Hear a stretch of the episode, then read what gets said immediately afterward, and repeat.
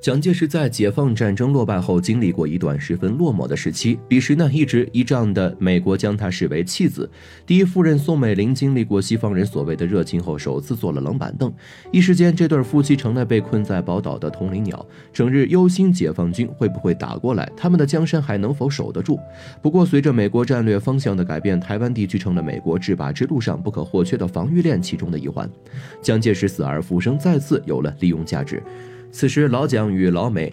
你依仗我，我利用你，又成了亲密无间的好伙伴。为了博取美国的信任，当韩战爆发时，蒋介石三次申请出兵作战，没想到对方却屡次拒绝，这又是什么缘故呢？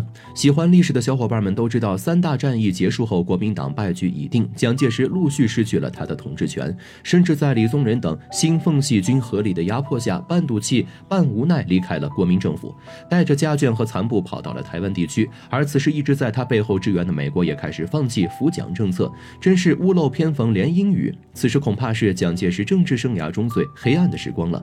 但是退守在台湾的蒋介石从未放过任何一个卷土重来的机会。朝鲜战争的打响，蒋介石早已按耐不住激动的心情，三次主动请缨要求作战，却遭到了美国的一再拒绝。因为解放战争中的失利，一心渴望东山再起的蒋介石，期盼的第三次世界大战爆发，恐怕比期待再生一个儿子来的还要强烈。因此，朝鲜战争爆。爆发后最开心的莫过于老蒋。朝鲜战乱意味着中共必须分散注意力，以防隔壁大火烧过来。那么一直在台湾地区惴惴不安的蒋介石终于可以放心喘口气了。另一方面，他还能够通过支援南朝鲜加入联合国军，重新得到西方国家的重用支持。比如美国有了大腿反扑大陆，不久有希望了吗？只是他的算盘打得再响，也始终是在人家的庇护下，要看人家的眼色办事。而此时的美国并没有这样的打算，在他们看来，蒋介石和他的部下仅仅守住台湾地区这个重要的战略地就够了。至于其他的，他们根本没有实力插手。不过，此时美国国务院和军方在这个问题上的确存在分歧和争议。杜鲁门采取了国务院的建议，实行了弃台、离间中苏关系的政策。二战刚刚结束，英美等国家忙于国内重建，暂时无力顾及他国政事。再加上国民党大势已去，他们更是不再对蒋介石所主导的国民政府抱有希望。提供援助就是肉包子打狗赔本的买卖，这些精明的老外又怎么会做呢？蒋介石也没在一棵树上吊死。此路不通后，他又开始执行了 Plan B。谋求与其他亚洲国家合作，拉拢受华盛顿支持的南朝鲜总统李承晚以及菲律宾总统季里诺，企图建立反共联盟，曲线救国，取得美国的援助。为了获得胜利，李承晚政府也积极地开展对美外交，希望得到美国的庇护和援助。看来美国这条大腿挺好抱，只要放下膝盖，一切都好说。不过精明的美国人再次上线，总统杜鲁门和国务卿。艾奇逊并未明确表态，因此李承晚呢也没能够等到他们的任何承诺。碰了个软钉子后，李承晚才转身接过了蒋介石投来的橄榄枝。毕竟蒋介石愿意承诺，只要南北朝开火，他必然代表国民政府对南朝鲜提供可观的军事援助。就这样，蒋介石东奔西走，先后造访了菲律宾、南朝鲜，由他牵头，希望可以仿制北大西洋公约组织的模式，在亚太地区组建亚洲反共联盟。他打算利用南朝鲜所辖的一些小岛屿，作为国民党对抗华北地区野战军的重要据点。若亚太地区发生大规模战争，国民党就可以利用这些战略岛作为补给线，与解放军一较高下。殊不知，此时李承晚与蒋介石的狼狈为奸，虽用来确保美国这条大腿抱得稳。却也间接导致北朝鲜对南部开始进攻。随着朝鲜战争的爆发以及美国第七舰队入侵台湾海峡，蒋介石和他的部队重新受到了重用，成了挟制解放军的利器。美国政府开始考虑对台对蒋介石进行经济和军事援助，使得蒋介石坚持住台湾，保证自身在远东的地位。同时，美国决策层认为南朝鲜军队有实力抵抗北朝鲜的进攻，但国民党呢却难以抵挡解放军的进攻。因此，如果因为芝麻丢了了，西瓜是大大的不合算，丢了台湾地区的间接控制权，就相当于丢了美国在东太平洋的战略地位。不难看出，此时骄傲的美国人已经将中国这头逐渐苏醒的雄狮当做了不可小觑的劲敌，恨不得八方围堵，将我们扼杀在摇篮里。因此，朝鲜战争爆发后，杜鲁门首先决定派遣第七舰队。驶入台湾海峡，将中国摆在了对立的一面。美国的这一行动直接导致毛主席关于在一九五零年夏季展开解放台湾的计划被无限期的推迟了。由于朝鲜内战爆发，中国领导人在思想上和军事上都没有充足的准备，彼时国内的工作重点是恢复经济建设，着力台湾海南地区解放。此时，美国无视我国主权，干涉他国内政的行为，直接激怒了中央。面对战火蔓延的境况，我国领导人深思熟虑后，毅然选择出兵朝鲜。一来帮助朝鲜人民军是基于往日的革命友谊；二来战火已经烧到了鸭绿江，此时坐以待毙只会让敌人更加猖狂，不如尽早防患于未然。